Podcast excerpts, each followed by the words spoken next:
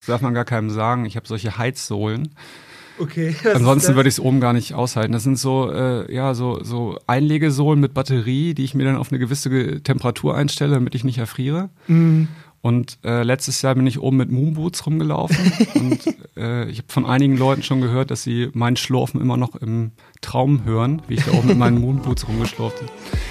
Moin Leute und herzlich willkommen bei YesBS, dem Podcast für junge Menschen aus Braunschweig. Mein Name ist Joschka Büchs, ich bin Volontär bei der Braunschweiger Zeitung und Host von diesem Podcast. Bei YesBS treffe ich junge Menschen aus Braunschweig, die etwas in der Stadt auf die Beine stellen wollen. Das können Netzpersönlichkeiten sein, aber auch Musikerinnen oder Musiker, Unternehmerinnen und Unternehmer oder der junge Bäcker bzw. die junge Bäckerin, die jetzt in eurem Viertel den Laden ihrer Eltern übernimmt und da ihr Ding durchzieht. Mit dem Podcast möchte ich diesen Leuten eine Bühne bieten und mich mit ihnen über ihre Projekte austauschen und darüber, wie sie die Dinge hier in Braunschweig so sehen. Und zu Gast in der heutigen Folge ist Nikolas Petrek. Er ist Geschäftsführer der Rooftop Bar Soldeck, die jetzt in der Weihnachtszeit unter dem Namen Snowdeck noch bis zum 29. Dezember zum Rooftop Weihnachtsmarkt wird. Nikolas ist Quereinsteiger in der Gastronomie und hat eigentlich einen Doktortitel in Ingenieurswesen. Und ich habe mit ihm darüber gesprochen, was für Dinge hinter den Kulissen in der Gastro auch mal schief gehen, was für Themen seiner Meinung nach die Zukunft der Innenstadt bestimmen werden und warum er Weihnachtssongs mit dem Wort Mistletoe nicht mehr hören kann. Von daher wünsche ich euch jetzt viel Spaß mit Yes BS. Wie seid ihr denn dazu gekommen, das Soldeck zu machen? Also es war so, dass äh, 2009 das ähm, damals Sonnendeck gebaut worden ist. Und mhm. mein Vater hat äh, damals schon das Parkhaus gehört. Aha. Und ähm, da war es so, dass die Leute, die ähm, damals das Soleil gemacht haben, das ist ähm, unter dem Schwansee, also war Ja. früher unter dem Schwansee, ist Im mittlerweile Turm, gar nicht, ja. genau, im Turm ist mittlerweile gar nicht mehr da. Mhm. Und ähm, da war ich häufig zu Gast, habe da meine Bier getrunken und bin dann danach in Schwansee feiern gegangen. Und ähm, ja, die haben, ähm, wie es so ist, wenn man häufig da ist, äh, lernen die einen dann irgendwann kennen. Und äh, haben mitgekriegt, dass mein Vater das Parkhaus gehört und äh, haben gesehen, dass da oben ein Flachdach ist, was ungenutzt ist, also wo auch keine Parkfläche war. Mhm. Und äh, die hatten aus Hannover äh, das Konzept äh, gesehen, weil da hatte, glaube ich, ich weiß nicht, das Jahr vorher oder vielleicht auch schon 2006 zur WM äh, so ein Rooftop-Bar aufgemacht. Und äh, daher kam dann im Grunde genommen die Idee. Und ich war damals, habe damals schon, also war in den Endzügen von meinem Studium Wirtschaftsingenieurwesen, Bauingenieurswesen Mhm. und habe dann so diesen Bau ein bisschen mitbegleitet. Mhm. Und ähm, ja, so kam das eigentlich, dass überhaupt das Sonnendeck entstanden ist. Aha. Also ich habe dann von meinem Vater aus äh, ähm, den Bau mit betreut und habe dann ähm, auch die Jahre danach dann immer den Mieter betreut. Also es war Mhm. erst an die vermietet, ähm, dann war es so, dass es äh, fünf Jahre Strauß und Lemke gemacht haben, Mhm. bis 2016. Ja, Also die auch das Fieber und den Turm und so weiter machen. genau. Mhm. Und ähm, ich hatte parallel mit meinem, mit, mit, mit einem Kumpel von mir, äh, mit Carsten Krupper, das Dienst aufgemacht. Und äh, das dann seit 2012 mit Frank Hegele, mit dem ich jetzt auch äh, das Soldeck führe, äh, diesen Laden gemacht. Und dann kam irgendwann die Idee, ob wir jetzt auch noch was anderes machen wollen. Und So haben wir dann 2017, weil äh, Strauß und Lemke rausgegangen sind, das übernommen und haben einfach das Konzept auch ein bisschen geändert, ein bisschen umgebaut, weil das natürlich nach acht Jahren auch einfach oder nach sieben Jahren einfach dann eine Erfrischung gebraucht hat. Ja, mhm.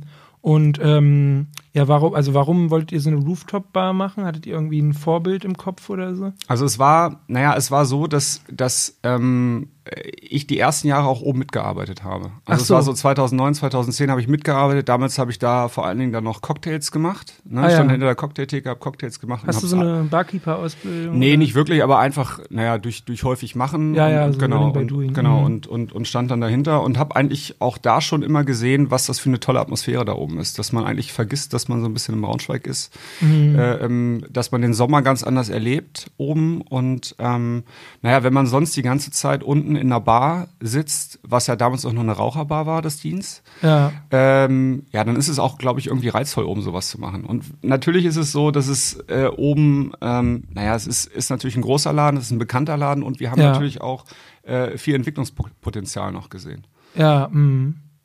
Ja, aber hattet ihr irgendwie, also warst du mal in irgendeiner Rooftop-Bar, wo du meintest, oh, hier so, so würde ich es gerne genauso machen? Ja, also ich, also ich habe mir einige angeguckt. Ähm, und es ist auch jetzt mittlerweile so, wenn ich irgendwo Urlaub mache, also das Liebste, was ich mache, ist mir irgendwelche Städte angucken, weil einfach nur rumliegen funktioniert bei mir vielleicht ein, zwei Tage. Und wenn ich dann in großen Städten bin, dann was ich Barcelona oder Lissabon oder wo ich jetzt, äh, äh weiß nicht, Stockholm, gucke ich mir dann immer an, was gibt's da für Rooftop-Bars. Und ähm, mhm. also hier in, in, in Deutschland hatte ich mir dann in, in Hamburg das Sky and Sand, glaube ich, angeguckt. Aha. Äh, in Frankfurt, da im Bankenviertel war ich mal, in Hannover waren wir. So und äh, ja, also man hat sich nicht alles angeguckt, aber so ein paar Ideen hat man natürlich einfach dann auch mitgenommen, ja. Mhm. Und äh, dieses skandinavische Konzept, das, also woher, woher hattet, äh, wie kamt ihr auf die Idee? Ja, also äh, das war so ein bisschen dem geschuldet, ähm, dass ähm, ich natürlich die ersten Jahre, die ich da oben einfach mitgearbeitet habe, häufig gesehen habe, dass der deutsche Sommer, und damals war es noch so, der deutsche Sommer halt einfach kein, kein, kein, nicht immer traumhaftes Wetter verspricht. Und da waren dann häufig solche total grauen Tage mit Regen mit dabei. Ja. Und ähm, und auch nach hinten raus. Also wenn man jetzt überlegt, die Saison ging häufig dann im Mai los. Ne? Und mhm. naja, im August soll es noch nicht vorbei sein. Im September wirkt dieses Konzept mit ähm, Palmen und ähm, Liegestühlen und Sand, ja, wirkt dann nicht richtig, wenn es halt regnet. Das ist halt cool bei Sonne, ja. ja. Und ähm, ja, und ich war mir dem vielleicht auch so ein bisschen überdrüssig. Also ja. äh, Frank und ich haben dann einfach gesagt, naja, wir gehen einfach zu einem Konzept, was ein bisschen anders ist. Weil eigentlich alle Rooftop-Bars, die ich in, in Deutschland kannte, waren Palmen, ja. äh, äh, äh Liegestühle von irgendwelchen, von, von, von irgendwelchen Herstellern, die man bekommen hat, Sand und irgendwelche bunten Aufsteller. Und wir mhm. wollten das so ein bisschen ja, so, so ein bisschen davon weg und auch so ein bisschen, ja, in dieses Skandinavische rein. das war damals auch schon so der Trend, dass das so aufkam, so ein bisschen Hügge und, äh, ja. und ähm, ja, deswegen haben wir uns eigentlich dafür entschieden. Ja, ja, das äh, verstehe ich. Also vor, genau vorher, vielleicht wenn die Jüngeren sich nicht erinnern, das war, war ja vorher eine Beachbar so äh, bisschen wie ja, wie Oka Cabana quasi. Genau. Und äh, was ich damals schon fand, war, dass die Oka Cabana einfach viel glaubwürdiger, auch mit dem Wasser, ja. in der Nähe äh, dieses, dieses Beach äh, Feeling äh, äh, hinkriegen kann. Da hat man Wasser, da kann man dann da, was ich, die Füße auch mal reinhalten, man kann da Beachvolleyball spielen. Das sind alles Sachen, die man oben nicht machen kann. Ja. Und äh, warum soll man etwas machen, was jemand anders besser machen kann, wenn man andere Vorteile hat? Ja.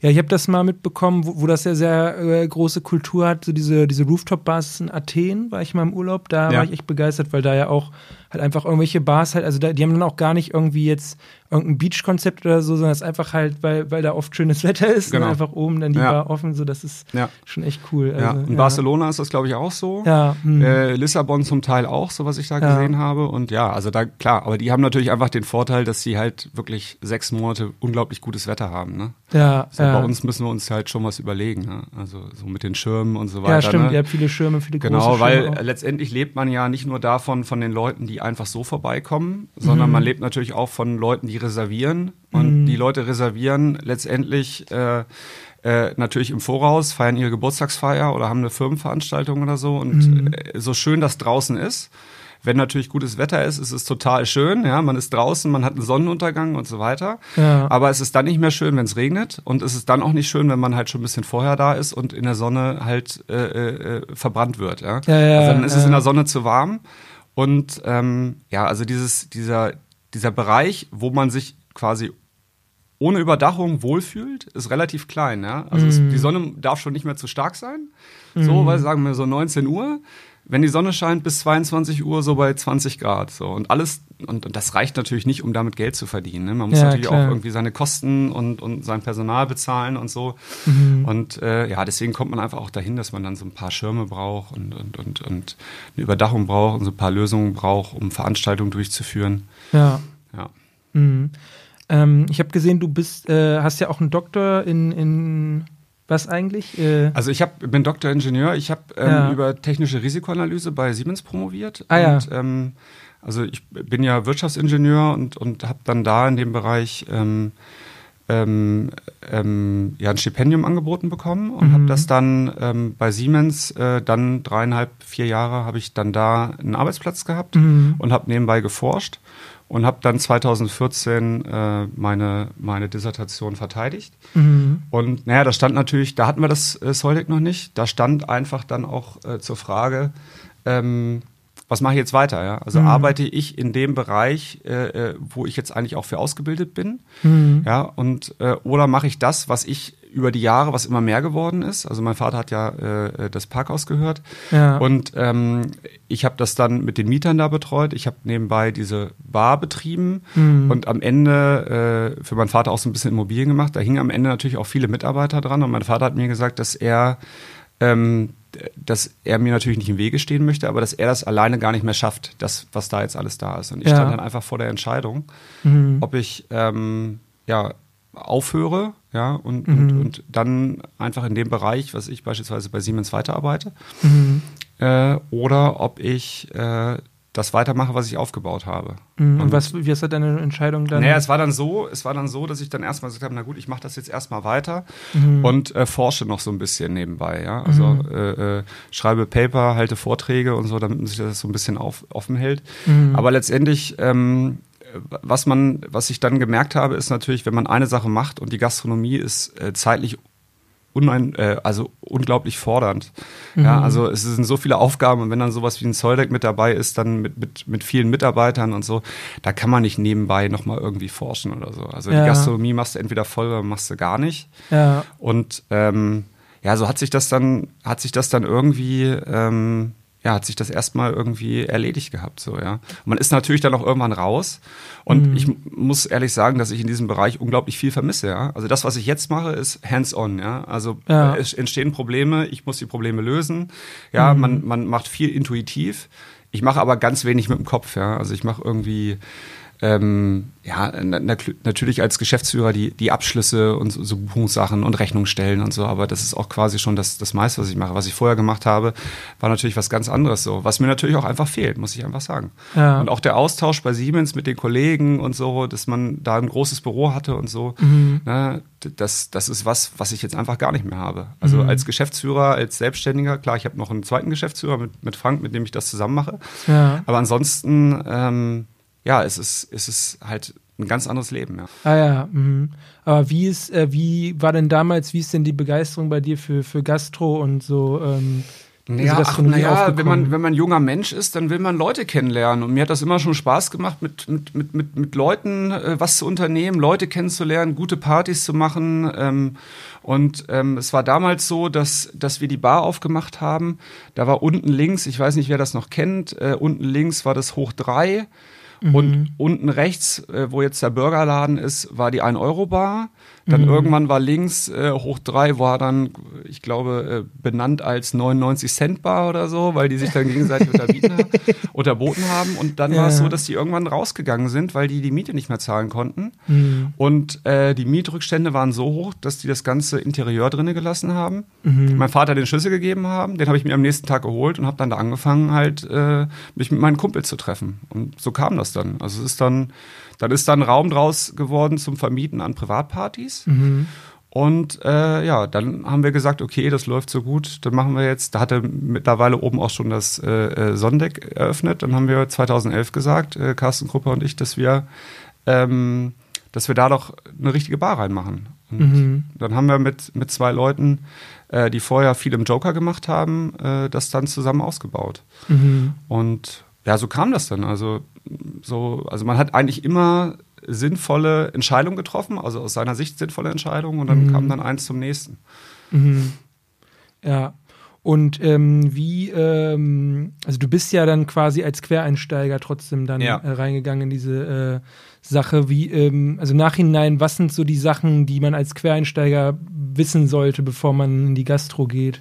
Ja, also man, also man sollte auf jeden Fall wissen, dass es, also dass das, ähm, ja, es ein unglaublich harter Bereich ist, Geld zu verdienen. Weil, also äh, ich würde sagen, gibt so drei Punkte. Der erste Punkt ist ähm, natürlich äh, die Schnelllebigkeit.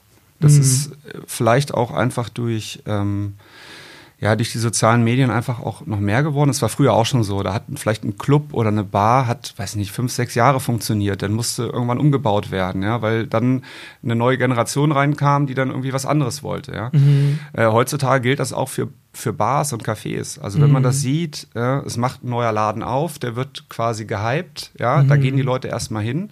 Mhm. Aber dann davon dauerhaft, also das Geld hat man ja nicht nach, nach, also das Geld für den Ausbau hat man ja nicht nach sechs Monaten abbezahlt, mhm. sondern das muss ja über Jahre laufen. Mhm. Und der wirkliche, der wirkliche Knackpunkt kommt dann, wenn alle Leute einmal bei dir waren und ob die dann wiederkommen. Ja, mhm. und dann der nächste Knackpunkt ist, dann macht ein ähnliches Konzept auf, kommen die Leute trotzdem immer noch zu dir. Ja? Mhm. Und also das ist quasi so der erste Punkt. Der zweite Punkt ist, dass, glaube ich, diesen, dieses Thema Abrechnung, Steuern unglaublich viele Leute unterschätzen.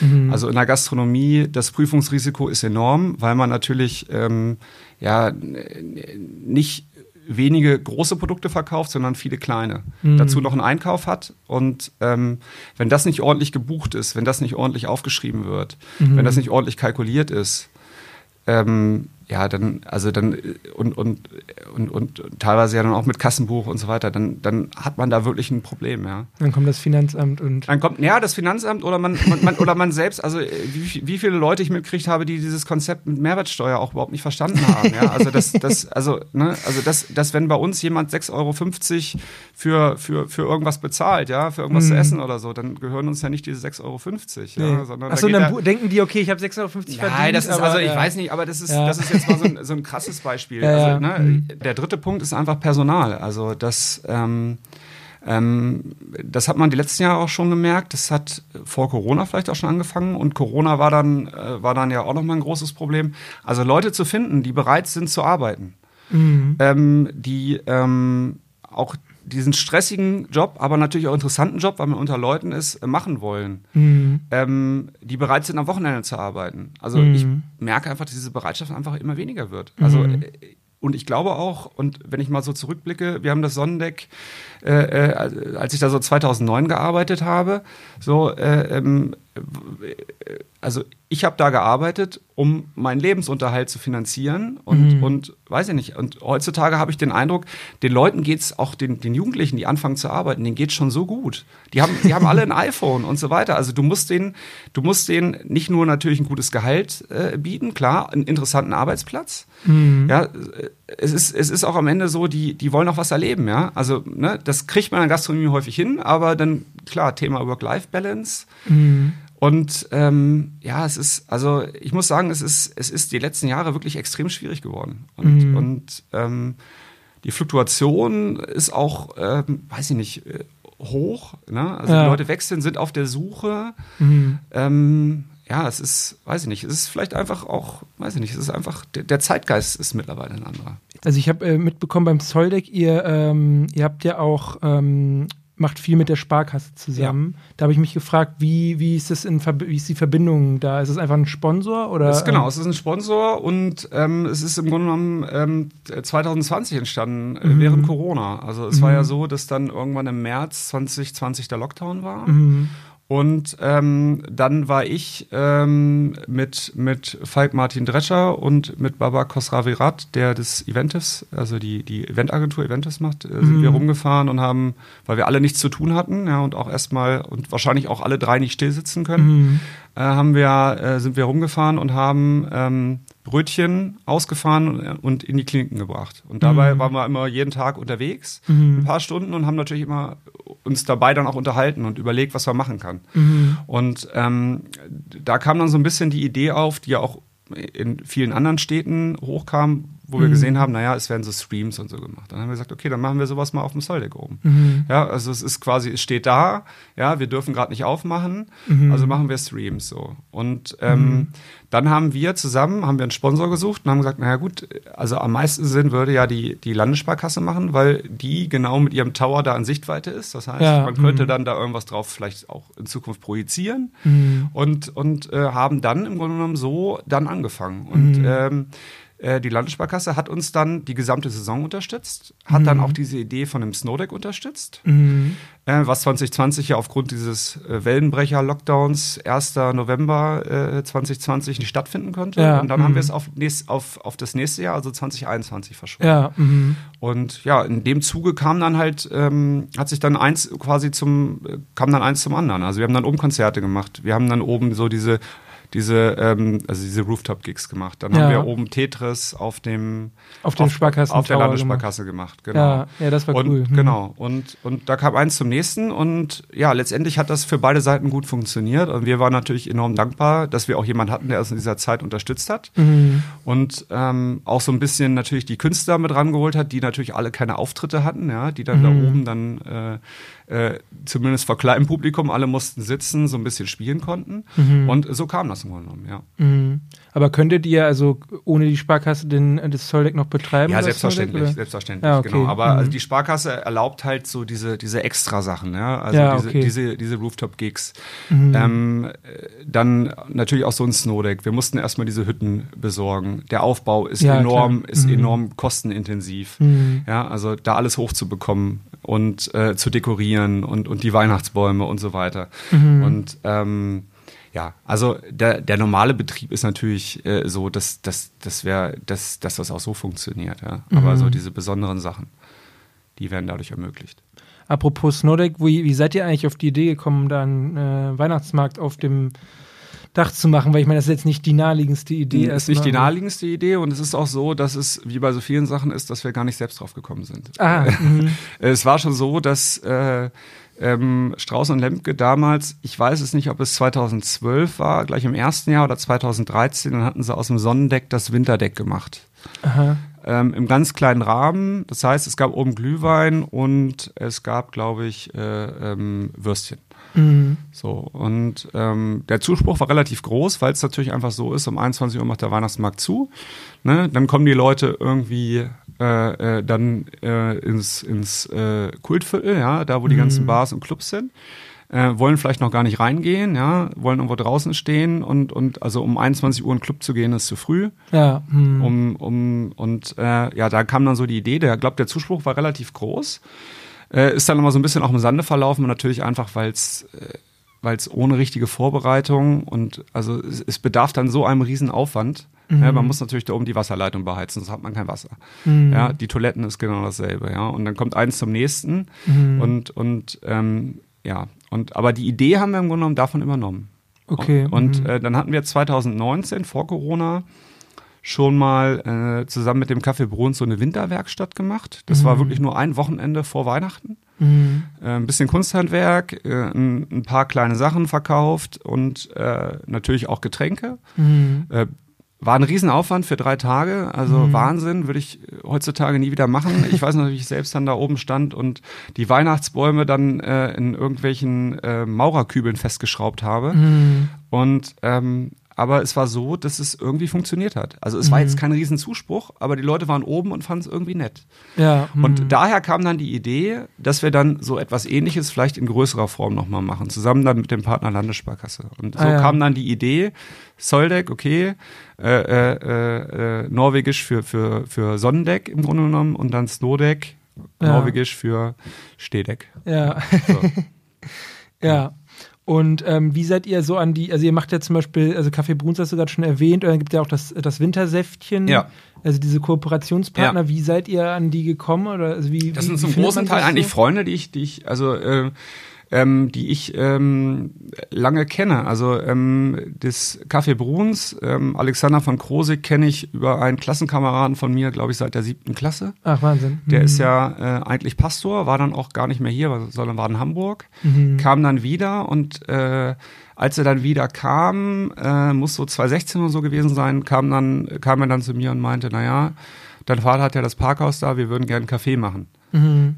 Also das Café Bruns. Und Ja. ähm, dann war eigentlich erst die Idee, dass sie bei uns einen Café aufmachen, bei uns im Laden. Das hat dann irgendwie, weil sich das alles so hingezogen hat, ist nichts geworden. Mhm. Und äh, dann hatten, war, wusste ich aber, dass in der Südstraße noch ein Laden frei ist. Mhm. Ähm, und habe das da so ein bisschen vermittelt. Und Mhm. ähm, darüber kam dann so langsam eigentlich eine Kooperation. Und seit 2019 machen die auch bei uns oben die Küche. Mhm. Und das Wintersäftchen ist so, ähm, Olli, ähm, also mein Tischler, der für uns oben viel baut, äh, Gero Stolzenberg, der ist äh, gut befreundet mit Olli, hat Mhm. auch ihm da bei vielen Sachen geholfen und so habe ich dann Olli auch häufig mal gesehen. Mhm. Und ähm, es ist einfach so, dass, dass wenn man so einen Weihnachtsmarkt macht, macht, man natürlich auch einfach Leute braucht, die die Erfahrung hat. haben. Ja. Also es ist bei uns so, äh, wir haben Erfahrung mit, mit, mit Sommer, mit mit Outdoor-Gastronomie, Mhm. aber wir haben halt keine Erfahrung mit Weihnachtsmarkt. Ja? Und da ist natürlich gut, wenn man da jemanden dabei hat.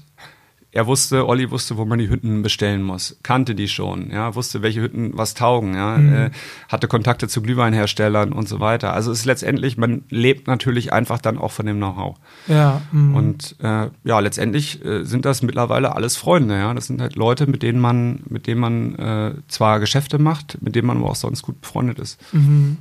Und ähm, kannst du noch mal einfach das Konzept von dem Snowdeck äh, erläutern? Also was gibt's bei euch so? Genau, also Snowdeck ist letztendlich so, es ist äh, ein, ein kleiner Weihnachtsmarkt, sagen wir auch über den Dächern der Stadt. Das heißt, ähm, wir leben so ein bisschen davon, dass, dass ähm, man so ein bisschen unterm Himmel ist, im Freien, ein bisschen auch den Ausblick über die Stadt hat. Äh, natürlich ist bei uns dasselbe wie auf dem Weihnachtsmarkt viel mit Lichtern und so weiter. Äh, Konzept ist natürlich auch, man, man kann Glühwein trinken, man, man kann was Leckeres essen. Ähm, es soll bei uns aber ein bisschen entspannter sein. Das heißt, man hat nicht dieses Gedränge. Ja, also man geht hin, man kann auch mit, mit Kindern kommen, ohne Angst äh, haben zu müssen, dass die in der Menge verloren gehen. Ähm, und ähm, natürlich leben wir auch ein bisschen davon, dass einfach Veranstaltungen bei uns gemacht werden können. Das ist auf dem Weihnachtsmarkt ja deutlich schwieriger. Da gibt es, glaube ich, diese Flöße, die, weiß ich nicht, für 10 bis 20 Personen oder so, dass, die man buchen kann. Bei uns ist es so, dass natürlich so viele Firmen, die jetzt auch gerade jetzt wieder in dieser Erkältungszeit nicht draußen, äh, nicht drinnen feiern wollen, dann einfach draußen bei uns äh, äh, Gutscheine oder ein Grillbuffet buchen, dort was essen, draußen sind auf, auf ähm, äh, unter den Schirmen, dann äh, und, und in ihrem abgesperrten, abgesperrten Bereich.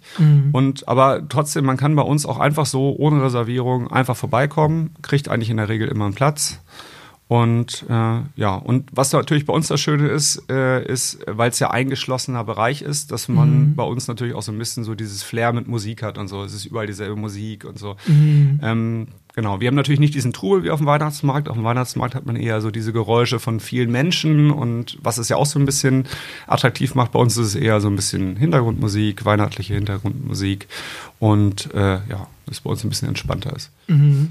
Ähm, die äh, bei, bei dem, also ich, ihr habt ja ziemlich viele, also zum Beispiel einen großen, großen Tannenbaum und eine, ein Kinderkarussell und Mhm. Ja. sowas. Ähm, das ist ja ziemlich viel Zeug, was, was ja normalerweise nicht auf dem ähm, Ja. Zolldeck steht. Wie, wie transportiert ihr das? Also wie ist so der Aufwand für das vorzubereiten? Ja, also es ist äh, ein, ein enormer Aufwand. Also letztes Jahr, also als wir es das erste Mal gemacht haben, hatten wir die äh, Hütten beispielsweise mit einem ähm, Schwerlastkran dann nach oben gebracht. Ähm, jetzt haben wir es mittlerweile so gemacht, wir haben extra so ein Gestell dafür geschweißt. So dass wir die Rampen hochfahren können und wir dann das nur vom vierten OG bis hoch aufs äh, Snowdeck tragen müssen. Ähm, die Weihnachtsbäume werden einfach in unseren Transporter geladen und dann hochgetragen und ähm, bei dem Kinderkarussell, das ist ja dasselbe, was wir auch letztes Jahr schon hatten. Und äh, da haben wir äh, letztes Jahr schon gesehen, dass wir, wenn wir oben diese Krone abbauen, das bis hochfahren können, dann müssen wir es ankippen und dann kann man es eigentlich mit vier Leuten nach oben kriegen. Also es ist für jedes einzelne Teil, was nach oben kommt, ist es eigentlich eine Einzellösung, die wir aber letztes Jahr schon ausprobiert haben. Deswegen wussten wir schon, was funktioniert und was nicht funktioniert. Also, dass wir beispielsweise keinen Schwerlastkran brauchen, dass wir aber was brauchen, sehr wohl, um ähm, die, damit wir die nicht komplett tragen müssen, dass wir die, die Rampen hochfahren können, die, Ja. die, die Hüttenteile. Mhm. Bist du eigentlich handwerklich begabt oder so? Musst du, also Äh, wollen wir mal so sagen, ähm, ich habe auch selbst oben unglaublich viel gebaut. Ich habe äh, viele, viele Wasserleitungen und so weiter gebaut und äh, mit unserem Elektriker Leitungen gelegt und so weiter. Äh, ich würde mich eher nicht als begabt bezeichnen. Ich habe sehr wohl gelernt. Ähm, es ist aber auch so, dass ich das lieber Leute machen lasse, die es wirklich gut können. also notfalls selber anpacken, aber wenn also ja, also klar, naja, was Sachen anschrauben oder Ja. weiß ich nicht. Also äh, ich, ich kann zwar schon relativ viel, aber ich merke einfach, dass ich mir teilweise selbst im Weg stehe, weil ich zu viele Probleme sehe. Ja, okay. Und es gibt dann Leute, die machen das. Die machen es einfach, weil sie es einfach jeden Tag machen und einfach auch das richtige Werkzeug haben und keine Ahnung. Und nicht wie ich dann dreimal zum Baumarkt hin und her. Und ja. Ja. Was war so, ähm, also es ähm, bei so gab es mal irgendwie was, was irgendwie enorm schief gegangen ist irgendwie? also, was ich, würd- so also ich würde jetzt fast sagen, ich würde jetzt fast sagen täglich. also das Ziel ist natürlich immer, dass es die Kunden nicht mitkriegen, aber Ja. also ich kann mich so an ein, zwei Sachen erinnern. Ähm, Ja, erzähl mal. Äh, äh, wie ich irgendwo auf dem Kohlmarkt saß und Anrufe bekam, äh, dass äh, das ganze Zolldeck dunkel ist, mhm. weil die Sicherungen rausgeflogen sind. Okay. Und, ähm, ja, das ist, also das ist natürlich eine Katastrophe, wenn man da oben eine Riesenveranstaltung hat und auf einmal alles dunkel ist mhm. und keiner mehr was sieht. Ja, und äh, naja, es ist, also teilweise, es sind einfach so viele Sachen. Also, also allein wenn ich jetzt an gestern denke, ja, also ähm, deswegen auch täglich, ja. Also gestern war es so, ähm, wir, wir hatten äh, bei uns in der Bar eine Eigentümerversammlung. Mhm. Ähm, aber das, die Bar musste noch geputzt werden. Aber mhm. oben war schon so viel zu tun. Also habe ich selbst die Bar geputzt. Und, mhm. und naja, es war halt natürlich letztes Wochenende, es war Weihnachtsmarkt. Man merkt das immer zu Weihnachtsmarktzeiten. Die Leute trinken im kalten Weihnachtsmarkt, äh, trinken draußen viel Glühwein, gehen rein ins Warme und naja, da müssen sich dann auch einige mal übergeben, ja. Dementsprechend sah dann auch die Toilette aus, ja. Äh, so, hm. und, und äh, naja, dann gestern bin ich von einem, eigentlich nur von einem Problem zum nächsten gelaufen und habe gedacht, na gut, jetzt hast du alle Probleme gelöst. Da hat mich Frank angerufen, naja, unser Haubenspüler geht nicht mehr. Mhm. So, da ist das dann, ist da, womit man die, das Geschirr abspült. Genau, damit man, womit man die Gläser ab, abspült. Also wir haben zum Glück oben zwei Haubenspüler, einen für die Küche, einen für uns. Aber mhm. ähm, naja, da ist also in dem Haubenspüler ein Schütz kaputt gegangen, also was, äh, was äh, dann geschaltet wird, was den Boiler schaltet, was offensichtlich durch Korrosion einfach über die Jahre, offensichtlich, das war anscheinend der Grund, mhm. äh, äh, einfach äh, korrodiert ist. Und dann war der Übergangswiderstand so hoch und dann ist das Ding abgefackelt. Also mhm. nur, nur der Schütz unten es ging aber nicht mehr. Mhm. Und naja, dann fährst du um 17 Uhr nach Hause, denkst du, okay, du fährst jetzt nach Hause, nimmst jetzt deine Kinder, ja, und, und, und hilfst jetzt deiner, deiner Freundin, ja, und, und hast dann auf dem Heimweg dann dieses Problem, wo du dann die ganze Zeit mit Kind auf dem Arm noch telefonierst mhm. und, und versuchst, na, wie geht denn dieser Haubenspüler wieder, dass wir unsere Sachen heute Abend spülen können, ja.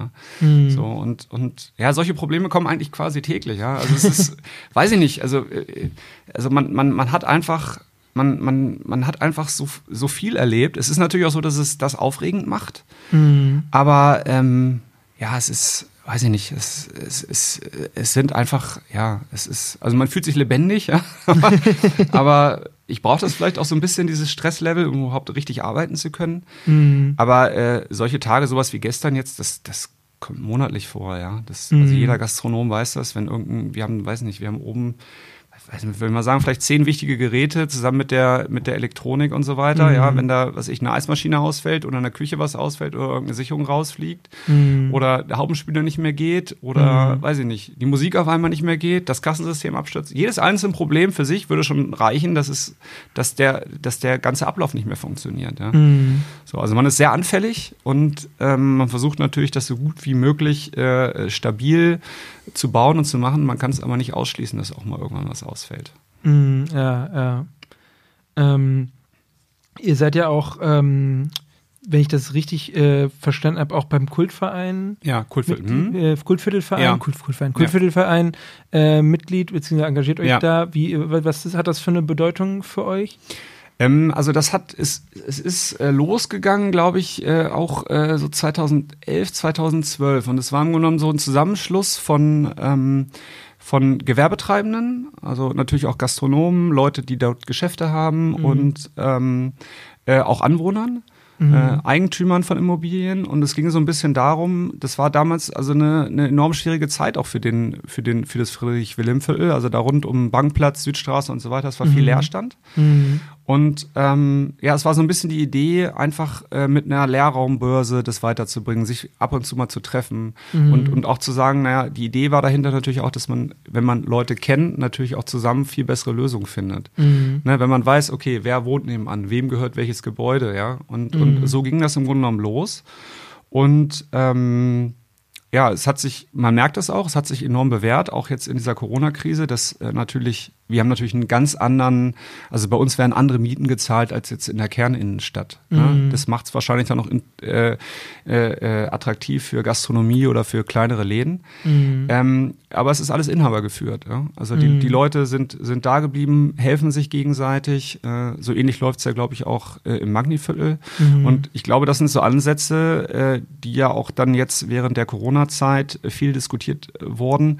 Äh, wie kann man die Innenstadt wieder nach vorne bringen. Ja? Mhm. Also wenn man Leute nicht kennt, wenn, wenn alles irgendwelchen Fonds gehört, mhm. äh, äh wo kein Ansprechpartner klar ist, ja, mhm. und nur große Ketten drinne sind, wo der äh, der der es am Ende entscheidet, gar nicht mehr in Braunschweig sitzt und auch keinen Bezug zu, hierzu hat, dann ist es enorm mhm. schwierig. Also mhm. äh, nicht nur für jemanden, der da was unternehmen will, sondern auch für die Stadt. Mhm. Also ich bin ja auch im AI und habe mich da was auch. Ist das? Äh, das ist der Arbeitsausschuss äh, Innenstadt ja. mhm. und äh, habe mich da auch viel eingebracht, habe auch äh, äh, zusammen mit Astrid Schriese da so ein äh, Papier rübergeschrieben, wie man die Innenstadt wieder voranbringen kann. Mhm. Und man merkt einfach, man muss die Leute kennen. Wenn man die Leute nicht kennt, ist es enorm schwierig. Und mhm. äh, das ist so, glaube ich, das, was im Kultviertel unglaublich gut funktioniert hat und mhm. glaube ich jetzt mittlerweile im Magniviertel auch mhm. äh, unglaublich gut funktioniert. Einfach dieser Zusammenschluss von Leuten, von, von, von Leuten, die ein Interesse haben, die dort wohnen, die mhm. dort äh, Geschäfte machen mhm. und die einfach zusammen dann einen Bereich voranbringen. Ja, was äh, du hast eben gesagt, wie kann man die Innenstadt vor, voranbringen? Wie kann man denn die Innenstadt äh, wieder voranbringen? Ja, das ist ein enorm, also es ist ein enorm schwieriges Thema und ja. das ist auch so vielschichtig, dass es da nicht eine Antwort drauf gibt. Aber ich denke, es ist schon so, man muss die Ansprechpartner kennen, denen die Gebäude gehören. Mhm. Ja, man muss, man muss äh, äh, ja letztendlich und man merkt das ja auch. Also wenn wir vom AI also Astrid Striese und ich, und, und äh, als wir dieses Papier geschrieben haben, mit der Stadt gesprochen haben, mhm. die sagen ja auch, also das, das, das können wir gar nicht alleine leisten. Das, mhm. ist, das ist ja etwas, ne, das, das muss ja auch äh, äh, ja, aus sich herauskommen. Also die Leute müssen sich engagieren. Es muss Leute geben, die, die Lust haben, was zu machen. Es muss äh, Investoren geben, die sagen, ich, ich nutze das jetzt um, ja, also wenn große mhm. Flächen frei werden. Mhm. Also es muss, glaube ich, ein aus meiner Sicht vielleicht so ein Möglichkeitsraum entstehen. Ja, mhm. also die Stadt gibt den Raum vor, dass ja. etwas funktionieren kann, dass etwas umgenutzt werden kann. Mhm. Äh, ähm, sorgt vielleicht auch dafür, dass äh, weiß ich nicht, dass, dass Plätze umgestaltet werden, so wie es ja jetzt auch schon äh, passiert. Mhm. Und ich Hagenmarkt hab, zum Beispiel. Genau, Hagenmarkt. Ich mhm. habe auch den Eindruck, dass das im Magniviertel passiert, mhm. dass die Stadt da sehr offen ist, äh, äh, diesen Bereich weiter zu verbessern. Und mhm. äh, ich glaube, ähm, wenn dann noch, wenn das, also diese Bereitschaft der Stadt, und ähm, auf, auf eine Bereitschaft und eine Investitionsbereitschaft äh, äh, trifft von Leuten, die sagen, naja, ich will da zwar ein Geschäft machen, aber ich will das ja auch irgendwie voranbringen, mhm. dann äh, kann sowas funktionieren. Mhm. Und naja, die großen Trends, dass die Leute äh, äh, online einkaufen, dass sich das durchsetzt, was am einfachsten ist, nämlich mhm. zu Hause irgendwo draufklicken, statt mal mhm. schnell in die Stadt zu gehen, mhm. äh, das, äh, äh, das wird sich nicht aufhalten lassen. Ja. Zumal, zumal die Zeit ja für, das On für den Onlinehandel einfach äh, spielt. Also ich war jetzt letztens in der Stadt und wollte mir dickeres Papier kaufen, um was zu drucken, Gutscheine zu drucken. Mhm. Man kriegt es in der Stadt nicht mehr. Ich habe es nirgendwo bekommen. Also ich ja. wusste, ich bin überall hingelaufen, Mediamarkt und so weiter und ich habe es nicht gefunden. Ja. Und äh, wenn man dieses Erlebnis drei, vier Mal hatte, mhm. dass man irgendwas in der Innenstadt sucht und nicht findet, ja. ja, dann geht man irgendwann nicht mal in die Innenstadt und sagt, ich bestelle es gleich online. So. Mhm. Und, und äh, ja, also das ist, das ist ein Trend, der ist, glaube ich, nicht aufzuhalten. Und, mhm. und klar, es wird immer mehr zu dem äh, dazu hingehen, dass, dass äh, inhabergeführte Läden, Sachen, die es dann nur in dieser Stadt gibt, mhm. in Kombination mit Gastronomie, aber das alleine wird überhaupt nicht reichen. Es sind ja so riesige Flächen und es sind natürlich auch äh, riesige Mieten, die da bezahlt worden sind. Ja? Also mhm. mit einem Pop-up-Konzept kann man keine kann man keine, weiß ich, 50 Euro den Quadratmeter oder noch mehr bezahlen. Ja, das mhm. ist, ne, das äh, so, also ja, das, das, das äh, wird auf jeden Fall eine große Herausforderung werden. Also meinst du, also zum Beispiel jetzt im in, wirklich Kerninnenstadtbereich, da, es gibt jetzt auch schon einige Leerstände, sodass das jetzt irgendwie für Gastronomie einfach nicht bezahlbar ist, weil Naja, also das ist, ist auch was, was wir auch geschrieben haben. Das, der große Problem ist, das große Problem ist folgendes. Dass man sieht das ja auch jetzt und das sieht man auch in anderen Städten. Also die Entwicklung ist, es entsteht mehr Wohnraum. Mhm auf der einen Seite, was sinnvoll ist, weil wir zu wenig Wohnraum haben. Mhm. Es entsteht aber auf der anderen Seite natürlich auch in, in, in, in, an Plätzen und in, in äh, Erdgeschossflächen viel Gastronomie. Mhm. So, und das sorgt natürlich auch wieder für Nutzungskonflikte, wo es überhaupt keine Antwort drauf gibt. Ja? Mhm. Also es ist so, eine Gastronomie lebt ja nicht nur davon, auch gerade im Sommer, dass die Leute nur drinnen sitzen und sie wollen draußen sitzen. Mhm. So, ne?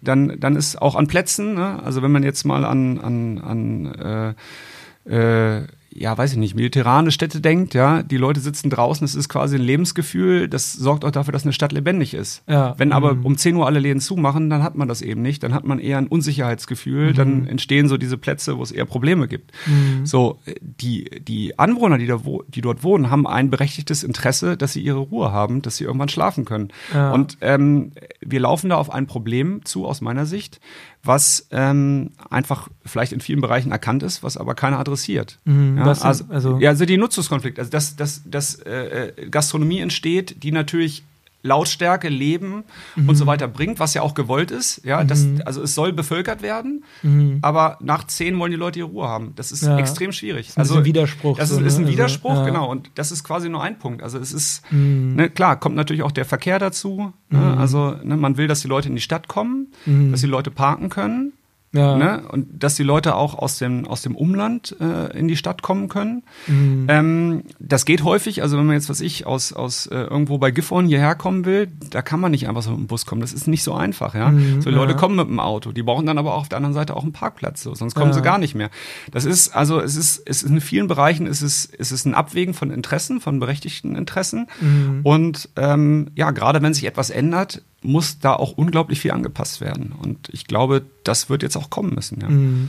Meinst du, also meinst du, es müsste mehr so saufen wie jetzt in, ich weiß nicht, zum Beispiel Berlin oder so, also so in Großstädten, wo es dann halt teilweise auch in Vierteln dann halt diese Bereitschaft gibt, halt von den Anwohnern das halt äh, hinzunehmen. Also ich weiß nicht, zum Beispiel in Friedrichshain oder Kreuzberg jetzt in Berlin ist ja eher so, dass dann die Leute, die, äh, die Anwohner, die da Stress schieben, halt dann eher, ich sag mal, äh, raus, also irgendwie halt dann nicht wirklich willkommen sind, sag ich mal, in diesen Vierteln. Ja, aber so. naja, es ist extrem schwierig. Das Ja. ist ja auch das. Also wenn ich dort wohne und kleine Ja. Kinder habe, möchte ich meine Ruhe haben. Ich verstehe es. Ich habe ja, Ja. kleine Kinder, man möchte irgendwann, man möchte irgendwann schlafen. Ja gut, andererseits ne, ist natürlich so, wenn du halt, warum sollte man in die Innenstadt ziehen oder so, halt, wenn man seine Ruhe haben will. Ne? Absolut, ja klar, aber dann, dann müsste aber auch dementsprechend äh, die Gesetzeslage so sein. aber so ist dass, dass, die, nicht, dass die ne? Leute Mhm. wissen, okay, ich ziehe in die Innenstadt, die Gesetzeslage ist folgendermaßen, Mhm. was ich, es darf bis 1 Uhr laut sein, Ja. ja. So, jetzt ist die Gesetzeslage so, dass die Anwohner ein berechtigtes Interesse haben und auch mit diesem, mit in diesem Glauben, dass die, dass die die Stadt und natürlich als erstes natürlich mal die Polizei äh, das einhält, ja. Und, Mhm. Ja. und und ja, also das ist letztendlich etwas, was äh, wie immer in der Politik eine Abwägung ist. Mhm. Ja, man kann ja auch sagen, dass es so bleiben soll. Ja, kann man vielleicht auch berechtigt machen. Dann muss man sich aber bewusst sein, dass es so, wie wir das jetzt gerade, so wie es drauf hinausläuft, dass auch die Kerninnenstadt unglaublich viele Leute wohnen und auf der anderen Seite viel Gastronomie entsteht, dass das aus meiner Sicht nicht so einfach funktionieren wird. Mhm. Okay.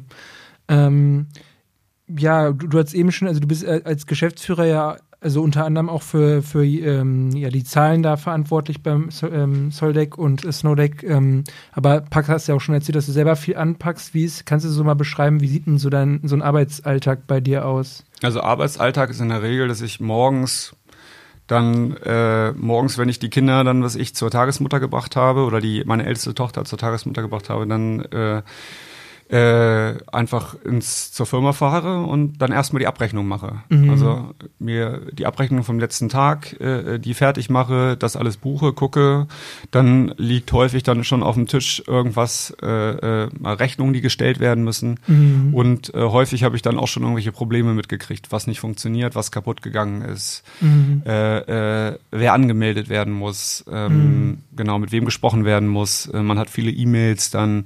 Und äh, letztendlich als Geschäftsführer ist es so für mich, dass ich groß mit der Gastronomie, also ich kann mich abends in den Laden setzen, aber die, die Aufgaben, die ich im Moment habe, sind einfach äh, ja, Bürotätigkeiten. Ja. Mhm. Ja, also Rücksprachen mit dem, mit dem Steuerberater, welche Rechnungen fehlen, Mhm. ne, welche Rechnungen müssen noch gestellt werden, äh, genau. Und naja, welche Löhne müssen bezahlt werden, was ich, wer ist krank und so weiter. Also das ist letztendlich bei uns äh, ist das schon so, dass das jetzt mittlerweile einen unglaublich großen Bereich einnimmt. Und ähm, ja, dann ist es so, ne, dass man dann den Tag über dann diese, diese Sachen abarbeitet.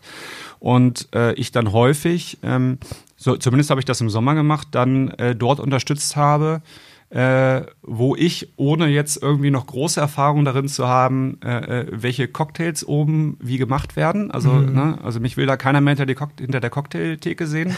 da werden die Leute ganz unruhig, ja, weil ich da nur Chaos hinterlasse. also in der Regel habe ich dann eigentlich Eingang gemacht, ja. Also ich stand dann vorne, habe dann, was ich, äh, den Leuten ihre Plätze gesagt, wo sie sich hinsetzen können und so weiter Ja. ist eigentlich auch, also viele haben gesagt, Nikolas, warum machst du das selbst? Ja, aber es ist so, man kriegt was mit von dem, von dem Betrieb. Man sieht auch viele Leute, ne? man, man kriegt auch mit, was läuft und was nicht, was nicht läuft. Ja. Man ist trotzdem so ein bisschen dran, aber man kann nicht viel kaputt machen, ja. Das Ja. ist also Und äh, ja, das habe ich also zum großen Teil gemacht. Und unten im Dienst ist eigentlich genau dasselbe. Ich mache dann am Anfang abends dann häufig, wo Frank jetzt oben auf dem Snowdeck ist, mache ich unten auf, mhm. gucke dann, ne, ob das funktioniert, gucke, ob alles äh, vernünftig eingestellt ist, keine Ahnung, ob irgendwelche Probleme entstehen. Und irgendwann, wenn das alles so ein bisschen ruhiger wird, fahre ich nach Hause. Mhm. Wann hast du meistens Feierabend? Ja, im Sommer war es so, dass in der Regel ich so, also die Donnerstag, Freitag, Samstage in der Regel, äh, ja, so bis um 10 oben war.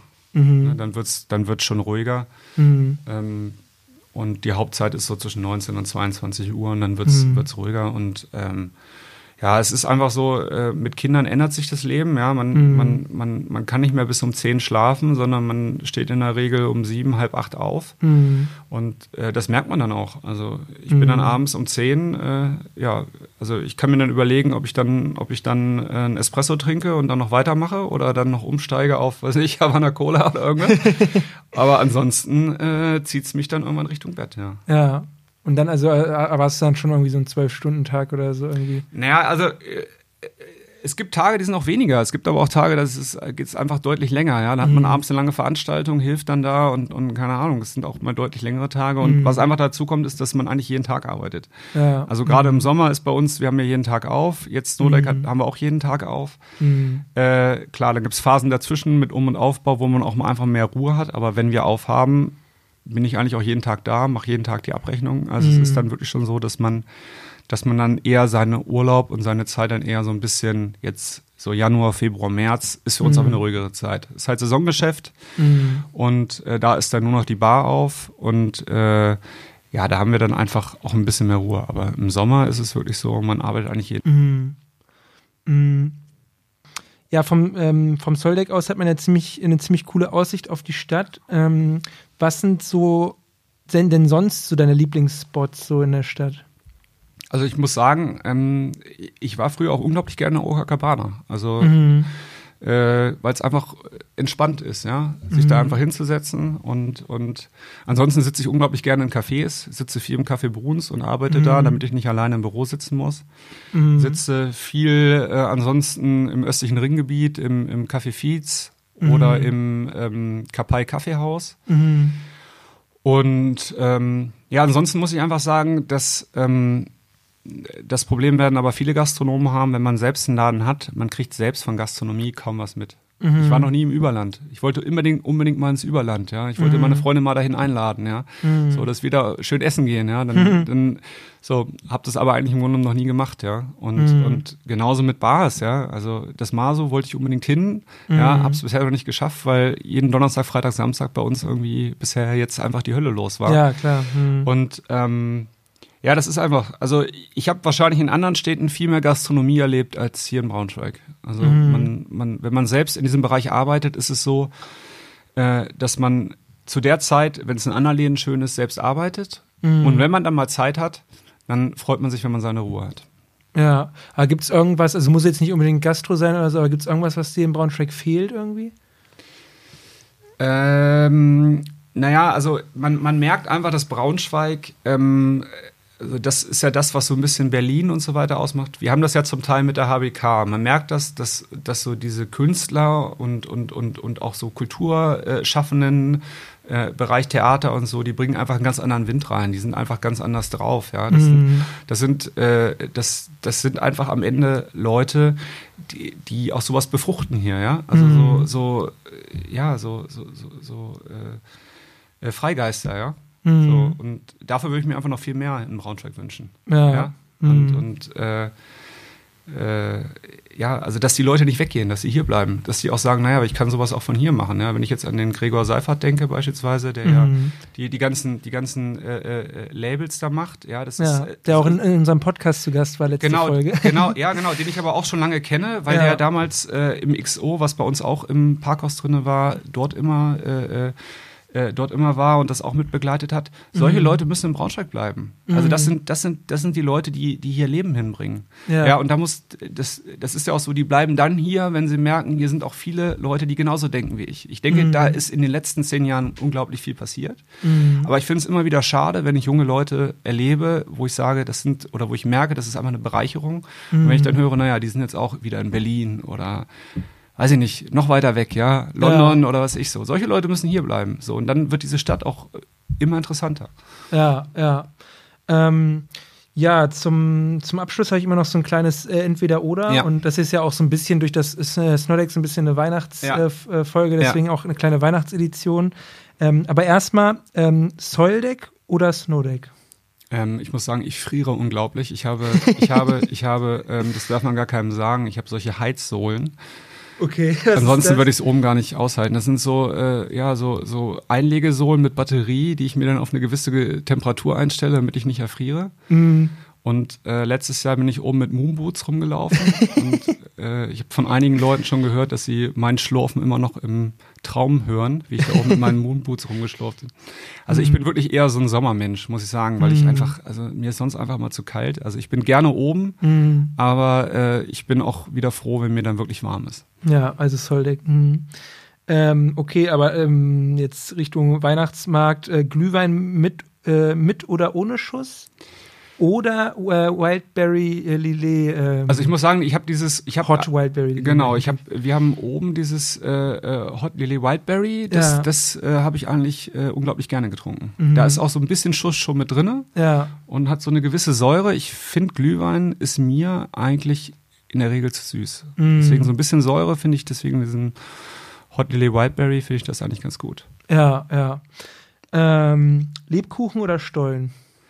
Ähm, meine Oma kommt aus Dresden, deswegen ist es wohl eher Stollen. Ja, aber was hast du irgendwie so ein Lieblingsweihnachtsgebäck oder irgendwas, was ihr bei euch zu, zu Hause oder in der Familie irgendwie immer habt oder so? Ähm, ja, also früher gab es unglaublich viel Stollen einfach. Der wurde dann aus Oschatz oder das in der Nähe von Dresden dann ja. immer mitgebracht. Mhm. Deswegen haben wir viel Stollen gegessen. Mhm. Äh, ansonsten so richtig Weihnachtsgebäck, naja, Lebkuchen liegt rum und so, aber ja. ansonsten so, so eine Tradition gibt es da nicht. Ja.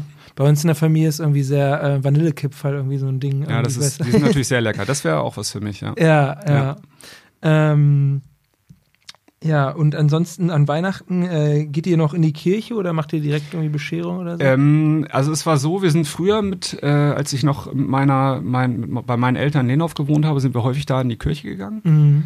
Und äh, ja, ist dann aber immer weniger geworden. Und ja, ich denke, dass man das jetzt für die Kinder dann denke ich, wieder machen wird, weil die mhm. natürlich in diesen ganzen Traditionen und, und jetzt heute kam der Nikolaus und, äh, und, und so, man merkt halt, dass die Kinder darin total aufleben und mhm. ich denke, das kommt ja dann bei Erwachsenen häufig dann wieder, wenn sie Kinder haben. Ja. So für sich selbst ne, wird das immer weiter runtergeschrumpft, bis dann wieder Kinder kommen. Mhm. Also ich denke, dass wir dann dieses Jahr eventuell sogar in die Kirche gehen. Ähm, und ansonsten ist es bei uns relativ klassisch, dass wir dann abends dann zusammen essen. Am ersten Weihnachtsfeiertag sind wir dann häufig bei meiner Tante, meinem Onkel mhm. und mit der gesamten Familie. Und mhm. ähm, naja, es ist, ist ja dann so mit Kindern, dann, dann sind, dann kommen häufig die ganzen Leute zu einem, weil man selbst gar nicht mehr so mobil ist. Also feiern dann bei uns Heiligabend dann wahrscheinlich so 10, 12 Leute, mhm. gemischt aus Berlin, Oldenburg, Braunschweig, Gifhorn, Berlin. Mhm. Also. Ja. Ähm, Thema Weihnachtsmusik. Äh, ähm, Wham oder Rolf Zukowski? Also ich bin wirklich eher bei Wham. Und ich muss sagen, ich finde das Lied wirklich gut. Last also, ja. Ich finde das Lied wirklich gut. Äh, ich muss nur sagen, dass na klar, das ist wie mit jedem Lied, äh, wenn man das dann 20 Mal gehört hat, nervt's. Aber ja. ich, ich muss sagen, ich bin eher bei Wham. Ja, hast du irgendeinen Lieblingsweihnachtssong irgendwie? Wir haben auch eine, eine Playlist von dem Podcast irgendwie, den man da äh, ich muss sagen, ich habe eher so, ich habe eher das Gegenteil. Ich, letztes Jahr, als ich unglaublich viel oben am Eingang stand und dann diese, äh, äh diese Corona 2G-Ausweise kontrolliert habe, mhm. ähm, man hat in jedem, und das ist einem dann erst aufgefallen, man hat überall diese Glöckchen gehört und dieses Wort Mistletoe. Und mich mhm. macht dieses Wort Mistletoe macht mich seitdem extrem aggressiv. Also ja. ich mag, ich mag die Weihnachtslieder ohne Mistletoe. Deswegen, mhm. Wham ist, glaube ich, ohne Mistletoe. Ja. Justin Bieber kann ich gar nicht mehr hören. Weiß ja. ich nicht. Äh, es gibt so ein, zwei alte, die ich ganz gerne höre. Mhm. Ähm, ähm, weiß ich aber auch gar nicht, welches das jetzt. Also ah, ah, ich würde, also mein, mein, meine Empfehlung für eure Playlist wäre ein Lied ohne Mistletoe. Okay, ja, suche ich mal was raus. ich, äh, meine persönlichen Lieblings-Weihnachtssongs, äh, habe ich neulich wieder festgestellt, sind diese von, ähm, es gibt einen von äh, John Lennon, dieses War is Over. Ja. Ne, und, und von Paul McCartney hat der ja auch irgendwie so eins gemacht. Ja. Das finde ich irgendwie gut. Das hat irgendwie noch so, das hat nicht so diesen. Ist ein bisschen ja, anders. Ja, ja, ist nicht so das typische Weihnachtslied. Irgendwie ja. finde ich ganz, ganz cool. Ja, ähm, achso, wir haben ja eben schon bei, über Weihnachten bei euch in der Familie gesprochen. Was, was esst ihr so zu Weihnachten? Das finde ich immer interessant. Irgendwie ist ja immer sehr unterschiedlich. Ähm, wir haben, wir haben, und das haben wir in den letzten Jahren häufig gemacht, dass wir äh, Heiligabend Raclette gemacht haben, Mhm. weil es äh, ja dann eigentlich ganz kommunikativ ist. Und Mhm. am ersten Weihnachtsfeiertag gibt's eigentlich immer Gans mit, mit Kartoffelknödeln. Ah ja, also schon sehr, sehr klassisch. Ja, genau, wirklich klassisch. Und Rotkohl dann, ja. Ja. Und habt ihr sonst noch irgendwelche äh, Weihnachtstraditionen irgendwie? Nee, eigentlich nicht. Also ich muss sagen, äh, also früher in meiner Familie haben wir häufig gewürfelt. Also es lagen dann da irgendwie äh, die Pakete und dann wurde gewürfelt und äh, wer eine Mhm. Sechs gewürfelt hat, durfte auspacken. Hat Ja. aber auch dazu geführt, wenn, wenn, wenn meine Schwester oder ich keine Sechs gewürfelt haben, dass es dann Ärger gab, das haben wir dann irgendwann gelassen. Ja, ja, das ist dann, ähm, das kenne ich auch noch den Streit unter Geschwistern auch, Ja, irgendwie ja. als erst als Kind, ne? Ja. Alles klar, dann ähm, ja, bin ich eigentlich durch mit meinen Fragen. Dann ähm, würde ich sagen, äh, ja, danke, dass du hier warst. Und an die Hörer da draußen, äh, die Folge kommt ja jetzt erst ähm, demnächst, also dann frohe Weihnachten auch, ne? Frohe Weihnachten. Tschüss. Ja, wenn euch die Folge gefallen hat, freue ich mich, wenn ihr sie mit euren Freunden teilt oder eine gute Bewertung beim Streaming-Anbieter eures Vertrauens dalasst. Die Shownotes zu dieser Folge mit allen genannten Songs und Artikeln findet ihr auf braunschweiger-zeitung.de unter dem Schlagwort YesBS Shownotes. Wenn ihr Fragen oder Anregungen habt oder euch einfach mal melden wollt, findet ihr unseren Instagram-Account auch unter dem Namen YesBS. Ihr könnt uns aber auch per WhatsApp Sprachnachrichten schicken, die wir eventuell sogar in der Folge ausstrahlen. Die Nummer findet ihr in den Shownotes, genauso wie unsere E-Mail-Adresse. Mit dieser Folge geht YesBS in eine kleine Winterpause. Wir hören uns dann Mitte Januar wieder und in diesem Sinne frohe Weihnachten.